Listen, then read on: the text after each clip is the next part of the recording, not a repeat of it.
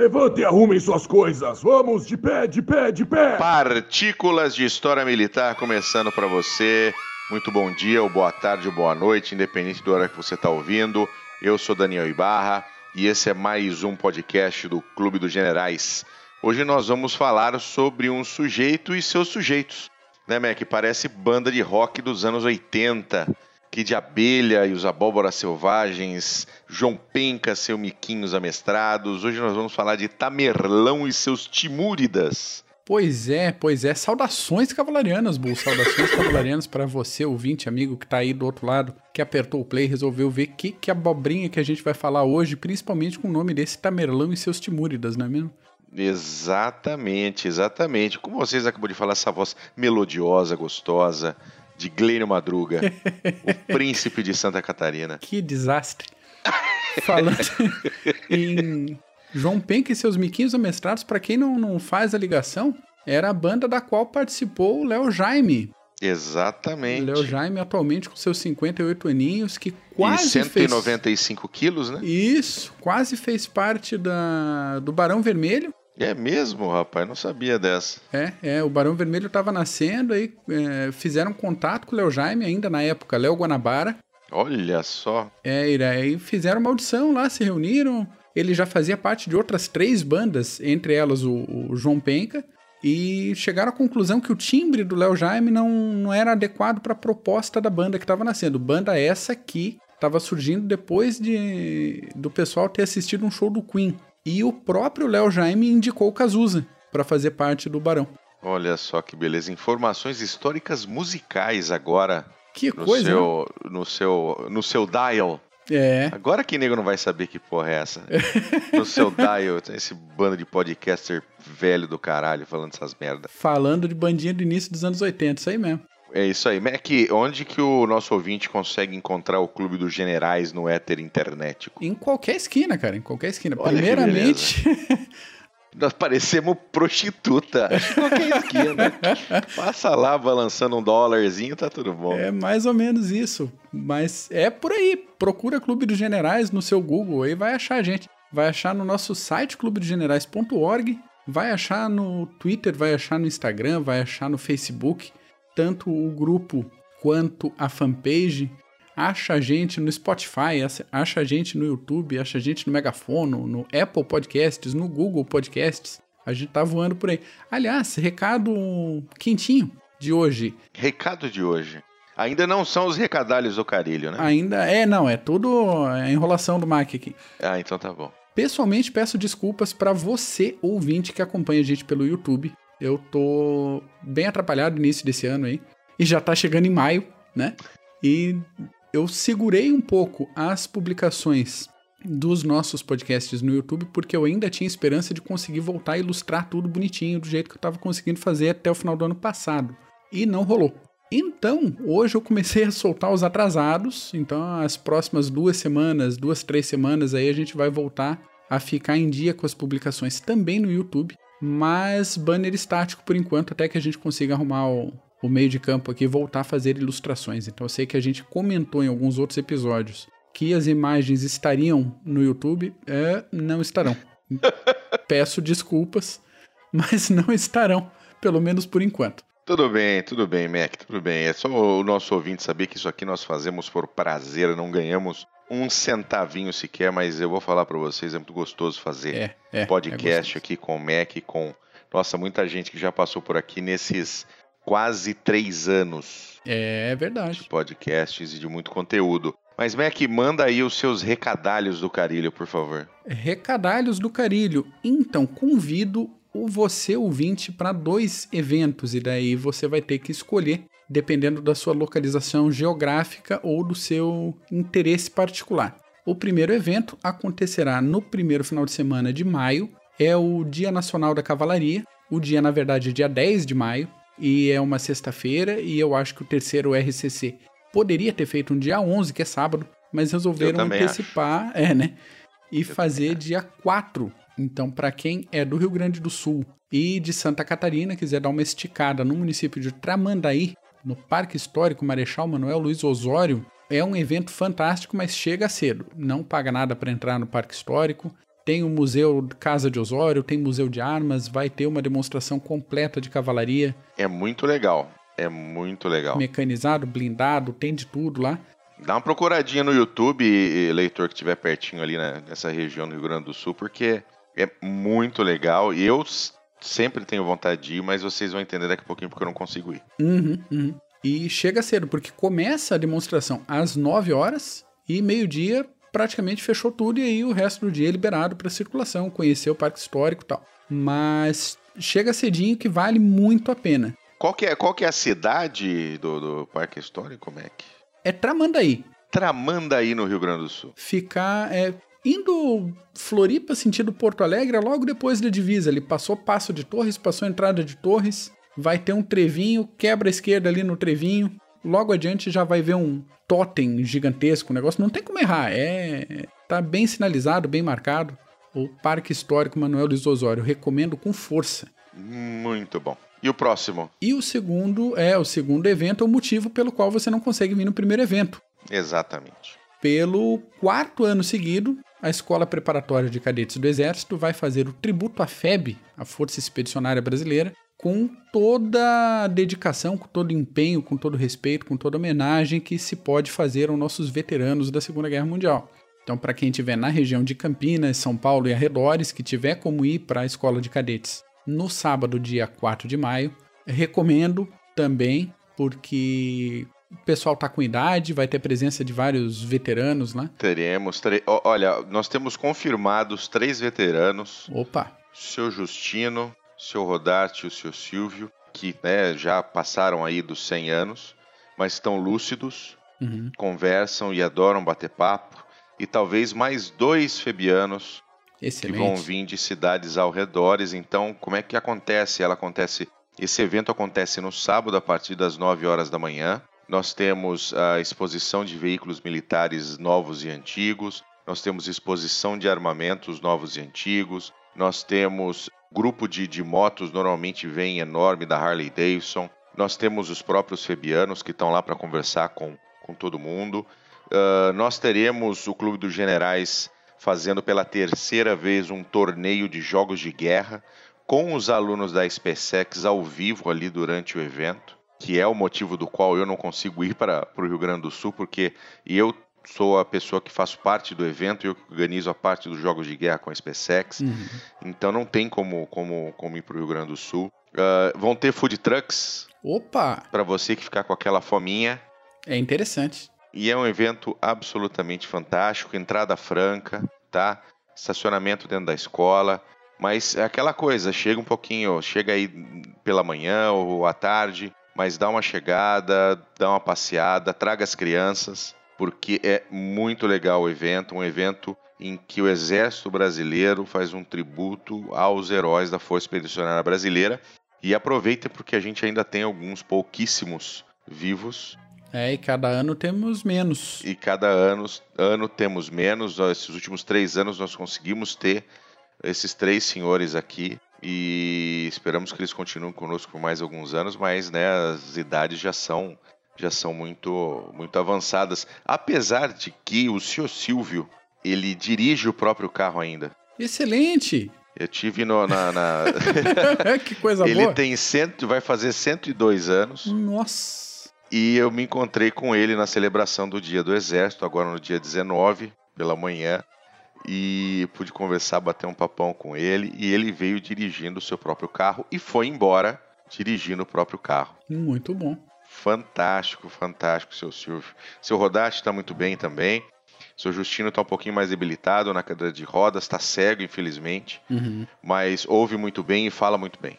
Muito bom. Oportunidade de ouro para quem quiser conhecer esse pessoal. Quem quiser conhecer esse pessoal, ouvir as histórias, eles adoram contar. Vai ter um espaço só para isso com eles. Então, além das, de todas as exposições, nós vamos ter também uma parte importantíssima que vai ser a reencenação, tanto de Montese quanto da rendição da centésima quadragésima oitava divisão alemã para a FEB. Nós vamos ter dois momentos de reencenação histórica e é muito legal, vale a pena assistir. Sem dúvida nenhuma, sem dúvida nenhuma. Tô, tô bem empolgado. Pela primeira vez eu vou conseguir ir aí para Campinas. Sim, sim. Tô empolgadão para participar desse evento, hein? Muito bom. Mac, vamos falar da, da nossa banda de rock aqui do, do, da- do tempo antigo, da idade antiga. Pois é, Nosso, cara. nosso querido Tamerlão e seus Timúridas. E vamos começar pela época dele. A gente tá falando pra situar, né, que a gente foi na Segunda Guerra Mundial, a gente foi no Léo Jaime, a gente foi, a gente voou. Agora a gente vai aí pros finalzinho do século XIV, início do século XV, aquela época que o uso da pólvora no- nas artes militares ainda era relativamente restrito, a eficiência disso era bem reduzida. Era uma época que, segundo alguns analistas por aí, é uma época pacífica, porque não havia muitas armas de fogo, então quase ninguém se matava. Eita, nós, né? Só que esqueceram de contar isso pro Tamerlão, porque Grande ele... Tamerlão. Grande Tamerlão, ele causou a morte de cerca de 17 milhões de pessoas Puta que me durante a pariu. carreira militar dele. Sujeitinho tranquilo, sujeitinho. Sujeitinho tranquilo, cara. É, não contaram pra ele que era uma época não violenta, daí ele deu uma empolgada. Deu uma empolgada. Mas é meio que da, do, do, do local ali, né? Da região. Ah, sim, não, dá, não dava pra ser fraco, não tinha como ser diferente, até pela cultura dele. Sim. ele o nome dele Tamerlão é uma aportuguesação de várias aportu, de várias adaptações mas vindo do persa era algo como Timur Ilang que traduz-se por Timur ou Timur o coxo o manco ou ainda o manco de ferro porque Timur significava ferro na língua dele já o nome e o, o apelido que veio depois tem já passa uma noção do que esperar desse sujeito. Ele de fato era manco, e isso por causa de um ferimento profundo que ele teve na perna, na região da, da bacia. E foi um sujeito que conquistou o maior império territorial contínuo antes da Era da Pólvora. Ele perde somente, e daí autocorreção, perde somente para o Alexandre da Macedônia. Então ele é o segundo maior conquistador individual da história pré-pólvora. Ele nasceu no dia 8 de abril do ano de 1336, na região que corresponde atualmente ao Uzbequistão. Que beleza. Pausa dramática. Dá uma olhadinha no Uzbequistão ali, região ao sul da Rússia, perto do Afeganistão, aquele monte de estãozinho que tem ali. O Uzbequistão tá por ali também. O pai dele era um nobre de baixa importância no sistema turco-mongol cultural do especificamente do Kanato Chagatai.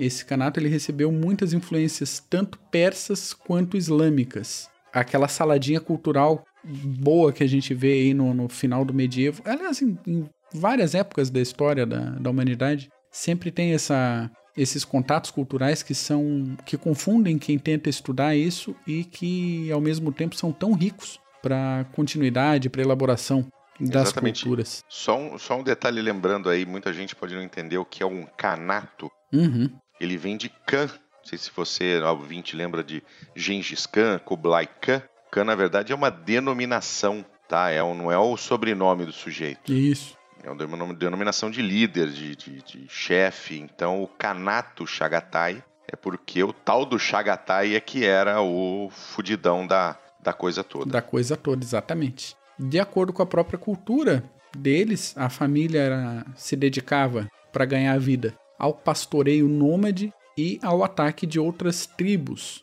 Ah, que belezinha, né? O que a gente não consegue colher, a gente rouba. É mais ou menos por aí. Daí uma flechada no braço fez ele perder dois dedos e pro resto da vida ele não conseguiu mais erguer o braço direito acima da cabeça.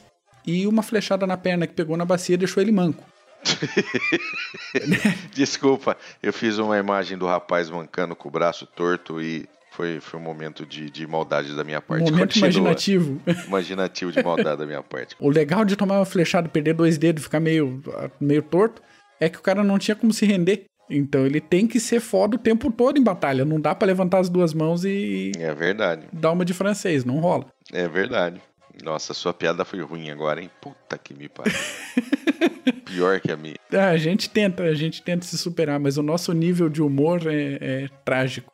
É péssimo, é trágico. E aí, aos 21 aninhos, ele resolveu fazer uma bagunça, né?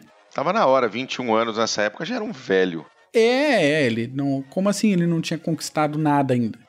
Exatamente. Aí ele derrubou o Khan da, de autoridade local e assumiu o trono da tribo dele, sendo subordinado a um outro Khan. Então eles meio que dividiram o trono ali. O Khan, da onde que ele era subordinado, Mac? Qual é o Khan? Do Mogulistão. Mogulistão, olha que beleza. É, uns nomes ótimos, assim, pra, Ótimo, perfeito, acompanhar.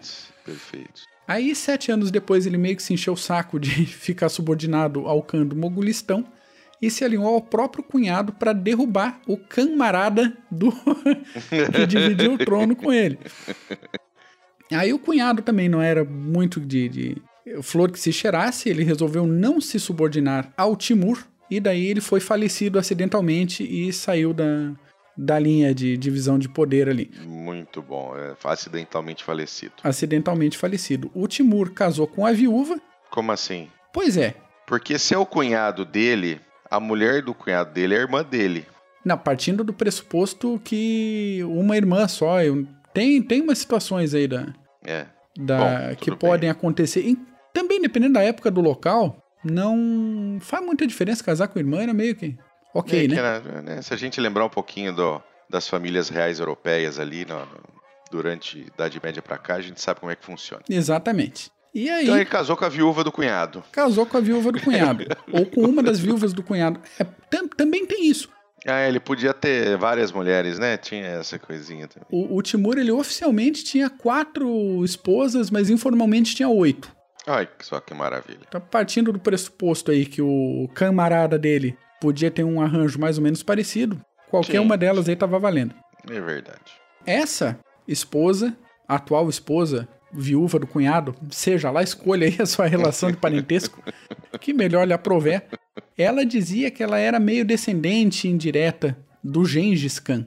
Hum, E ele também deu esse migué no, no meio do caminho, falou, ah, porque o parente do filho, do neto de alguma coisa, era descendente do Gengis Khan, então eu também tenho uma legitimidade guerreira e de título e de tal, porque eu sou parente do Gengis Khan. é, uau, uau, uau, uau, uau. É. Por E aí. Aí, pra dar uma de humildão, ele resolveu não pegar o título de Khan. Ele quis ficar com o título de Amir, que significava general na época. Certo. Né? Deu, jogou o miguezinho, mas ok, me chama de general que tá bom. Timur Amir. E foi daí pra frente se dedicando aí à retomada da glória do passado mongol. Aquilo que a gente já falou em outros episódios, que é comum, principalmente em governos decadentes, tentar resgatar uma glória de um passado é, maravilhoso que muitas vezes nem existiu. Sim, a gente vê isso até hoje, né? A gente vê isso até hoje, exatamente. E aí ele partiu para as conquistas dele, foram alguns anos de conquistas locais, ampliando aí o território, o poder, aumentando as tropas. E inspirado no próprio Gengis Khan, ele oferecia sempre duas opções pro oponente. Ou dá ou desce. Mais ou menos por aí. Renda-se a mim e alice e fortaleça minhas tropas, ou suma você, suma sua tribo, suma sua vaca, desapareça da história e do território e acabou, vai morrer todo mundo. Por mais estranho que possa parecer, nem sempre esses líderes escolhiam se aliar ao Timur. A sequência de tribos que foram massacradas é absurdamente grande. Então ele matava todo mundo, salgava a terra. Alguns sobreviventes eventuais eram vendidos como escravos. E um ou outro convenientemente fugia, entre aspas, também quantas você desejar, meu caro ouvinte, para contar a desgraça para a próxima tribo. Isso, isso. Eu poder inspirar aquele momento de coragem na próxima tribo. Né? Exato. E daí o Timur gostava também de Lego, pelo menos é o que nos consta, porque ele fazia pilhas de cadáveres e deixava pilhas enormes montadas, encaixadas de maneiras criativas, pra- como recado para quem passasse pela região. Que belezinha. Ainda assim, também segundo relatos da época, ele tinha uma alma sensível. Uma alma sensível. Ele Eu, até, eu até falei baixinho agora. Uma alma sensível. uma alma sensível. Ele gostava de coisas boas, ele gostava de comer bem, ele gostava de beber bem, ele gostava de boa arte. Então ele não matava todo mundo, assim, ele preservava alguns artistas, historiadores, artesãos, construtores, porque ele gostava de embelezar a cidade de Samarcand, que era a capital da região dele no atual Uzbequistão, e Hum, contribuir com isso com o refinamento da cultura local. Samarcand, na época, era considerada uma das cidades mais bonitas do mundo. E se você, nosso ouvinte, quiser procurar a imagem do mausoléu do Tamerlão, é um negócio absurdo de lindo. O negócio é incrivelmente bonito. Se, se um dia, meu caro ouvinte, você estiver passando pelo YouTube daqui a mais ou menos uns oito anos, você vai encontrar a imagem dele lá no videozinho do YouTube. Fique Talvez. Fique tranquilo. Talvez. Mas vale a pena dar uma procurada. Coloca Mausoléu Tamerlão aí, que é, é, é legal, é bonito mesmo. E aí, da filosofia de um Deus no céu e um rei na terra, Tamerlão saiu conquistando tudo. Ele tinha certeza absoluta da aprovação divina em todas as conquistas, porque no final das contas, se ela não quisesse, ele não saía tocando zaralho por aí mesmo. Que coisa, né? Também é outra coisa comum, né? É bem comum. É questão divina, né? Legitimação divina, é. É, é. E o território dele acabou indo da cidade de Delhi, na Índia atual, até Alepo, na Síria. Caralho, hein? É, do Golfo Pérsico ao sul até o sul da Rússia atual. Isso a gente inclui atuais Irã, Iraque, metade da Turquia, Afeganistão, Paquistão e mais um monte de coisa ali pro meio. Que beleza. Era um império realmente bem grande. Isso tudo a pessoa dele conquistando o negócio, né? Não, não é aquele tipo de império que foi crescendo com o tempo. Conquista pessoal do cara. Na Pérsia, o buraco era foi um pouquinho mais embaixo. Foi o maior desafio do Tamerlão conseguir conquistar e manter por um tempo, porque a Pérsia, como a gente sabe, era um império muito poderoso já na antiguidade e durante toda a Idade Média, Sim. mas estava meio embaralhado nessa época aí, final do medievo.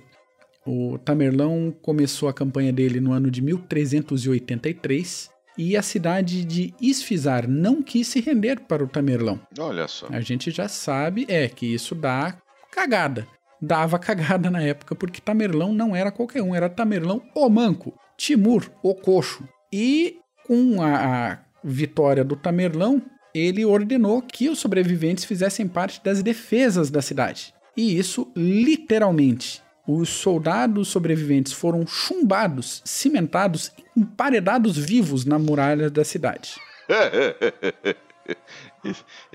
Ele era criativo, não Ele dá era pra negar. criativo pra caralho, hein? Aham. Puta que me pariu. Mais pra frente, na cidade de Isfahan, a cidade se rendeu, mas teve o, a, a péssima ideia de se rebelar depois contra o Tamerlão. Aí o Tamerlão fez 28 pilhas de 1.500 cabeças humanas cada uma em torno da mura- das muralhas da cidade, para dizer assim, ó, não quero rebelde aqui no meu governo. Era um, era um jeitinho carinhoso, né? De, de impor a lei e a ordem. Gente, 28 pilhas de 1.500 cabeças. Que isso, né? Ah, mas era uma época de paz e de tranquilidade sem armas de fogo. Não tinha, ainda bem que não tinha armas de fogo, senão poderia ser bem mais violento esse negócio aí. Oh, com certeza.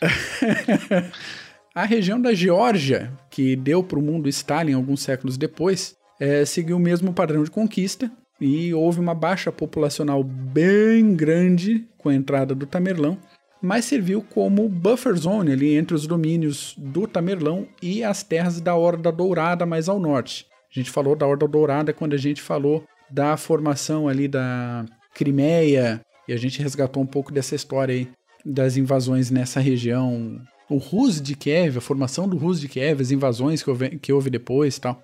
Uhum. Tem a Horda Dourada nesse rolo aí, e no meio dessa bagunça, mais ao sul, estava Tamerlão tocando zaralho. Na década de 1390, a atenção do Tamerlão virou para a Índia e para o Paquistão. Por que não ir para o Oriente? A cidade de Tulamba foi uma das primeiras paradas e ela deixou de existir, simples assim. A cidade de Multan, pertinho de Delhi, assistiu uma vitória do Tamerlão sobre um exército que tinha elefantes de combate. O Alexandre passou mais ou menos a mesma coisa. Chegou nessa região e tinha elefantes de combate, ele não soube lidar muito bem.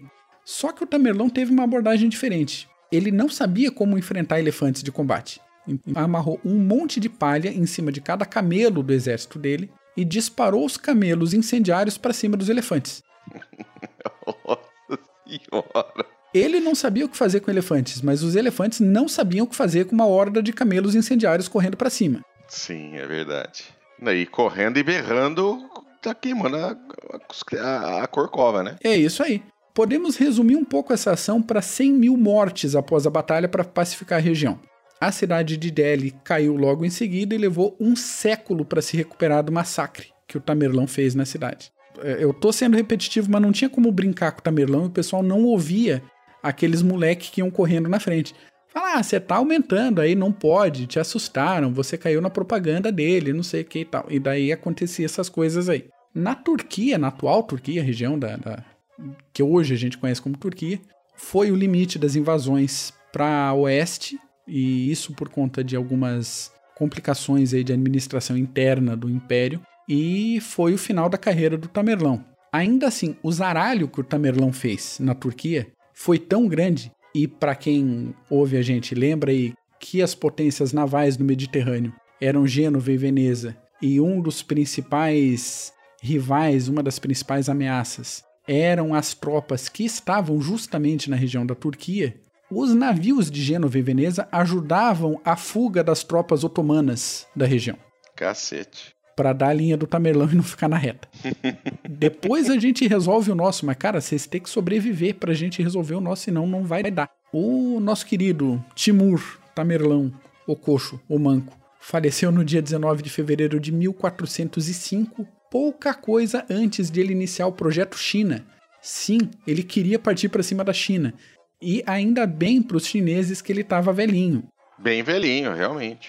Porque ia dar ruim, ia dar um ruim muito feio para a China se ele tivesse com boa saúde e com bons aliados aí. Como de costume também, ele morreu, o território foi dividido entre os filhos que passaram a brigar entre eles, e daí para os netos e acabou o império, desmanchou e já era. Os Timúridas acabou aí a história deles. Infelizmente, tudo dependeu do talento, da violência e da tática de Timur, o Manco, Timur, o Coxo. O Coxo. O Coxo. Aí, mais pra frente, a gente tem aquela curiosidadezinha pra dar um glitter no episódio de hoje aí. No século XX, em 1941 especificamente, um antropólogo soviético teve uma ideia de merda e resolveu exumar o Tamerlão. Por que não exumar o Tamerlão, não é mesmo? Então, vamos, vamos conferir esse negócio aí da história dele, se ele era grandão mesmo, se era forte e tal. E realmente, pelo estudo das ossadas, o antropólogo confirmou que era um, um homem alto e forte para a época e para o local dele. Tinha 1,73m. Pensa, praticamente um gigante do Uzbequistão tinha o meu tamanho, Exatamente. cara. Exatamente. Era um baixinho, mas ok. Para o Uzbequistão dessa época, era grande. Eu só sou grande de lado. Ah. A laje sobre o túmulo do Tamerlão tem uma inscrição curiosa, que diz mais ou menos o seguinte: Quando eu acender dos mortos, o mundo vai tremer. E o soviético olhou para aquilo e falou: Vou abrir. É uma inscrição de um cara que morreu lá, né? Vou uhum. ficar afetado por superstições tamerlísticas? Não vou, vou abrir esse negócio. E abriu o túmulo. E dentro do túmulo ele achou outra inscrição, que falava: Quem abrir o meu túmulo soltará um invasor mais terrível do que eu. Qual foi o problema? Alguns dias depois que esse soviético abriu o túmulo do Tamerlão, começou a Operação Barbarossa e a invasão nazista da União Soviética. Que belezinha. Pois é. Algum tempo depois, uns meses depois, o Tamerlão foi reenterrado com um ritual islâmico completinho em novembro de 42. E logo depois aconteceu a vitória russa em Stalingrado.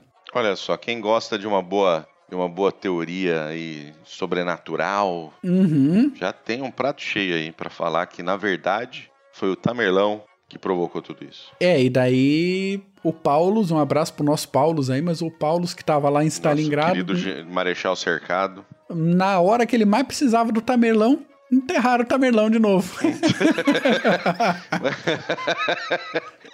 Joga Paulo, aí na laje, acabou, deu pra bola. Enterraram o Tamerlão no Paulus. e o Paulus ficou numa situação complicada. É isso daí mesmo. E assim, entendo a, a aura que tiveram para tentar comparar aí o Adolfinho Bigode Doido com o Tamerlão, mas o Tamerlão era muito mais cascudo, né? Bem mais. O Tamerlão era muito mais cascudo. Sou... Bem mais fila de uma puta. Mas é isso que temos na nossa banda dos anos 80 aí. Muito bom, nosso querido Tamerlão e seu Timuridas. É.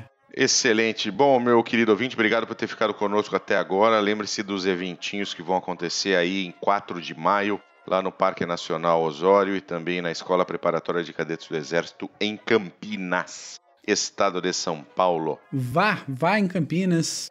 Vá, se você tiver é, condições de ir para o Parque Histórico Manuel Luiz Osório, vá também. Mas se você tiver como ir na escola de cadetes, por favor, vá. Vá na escola de cadetes porque você conhece o MEC. E o colaborador emérito de História Militar do Exército Brasileiro, Daniel Ibarra, diplomado e tudo, cara. Olha orgulho, que beleza, orgulho. olha que maravilha. Muito bom, MEC. Feito por hoje. Feito por hoje. Valeu, meu querido ouvinte. Um grande abraço. Tchau.